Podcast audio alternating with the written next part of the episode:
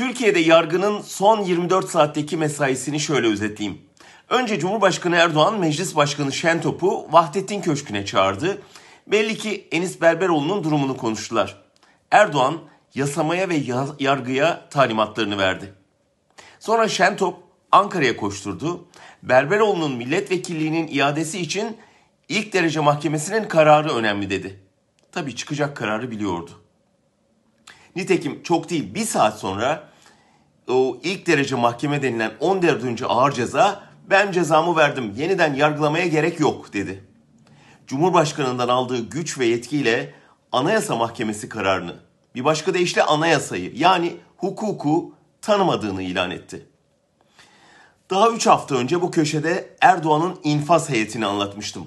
Bir mahkeme heyeti mobil cezalandırma ekibi gibi duruşma salonlarını tek tek gezip sarayın siyasi iradesini dayatıyor.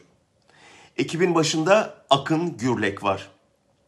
Nasıl Gülen devrinin yargısında bütün kirli işleri Zekeriya Öz yapıyorduysa bu devrinkileri de Gürlek üstlendi.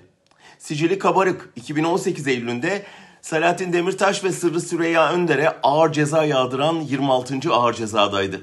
O cezalarda Anayasa Mahkemesi'nden dönmüştü ama Gürlek ödül olarak 37. ağır cezaya terfi etti. O mahkemeden tahliye alan çağdaş avukatlar ıı, çağdaş hukukçular avukatlarını yeniden tutuklattı. Temmuz 2019'da 22 barış akademisyenine hapis cezası verdi. 3 ay sonra CHP İstanbul İl Başkanı Canan Kaftancıoğlu'na 9 yıl 8 ay ceza kesti. 3 ay sonra bu kez sözcü yazarlarına ceza yağdırdı.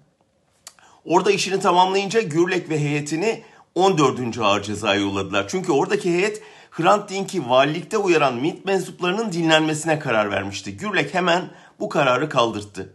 Peşinden benim için mallara el koyma kararını çıkarttı. Sonra da Enis Berberoğlu için anayasa hukuk tanımam kararına imza attı. Sezgin Tanrıkulu bu heyet için yargıdaki dükalık tabirini kullanmıştı. Kemal Kılıçdaroğlu onlara sarayın mahkemesi dedi. Anayasayı ayaklar altına aldılar. Son hızla duvara doğru gidiyorlar. Duvara çarpmanın sonu mu? Zekeriya Öz'e sorsunlar.''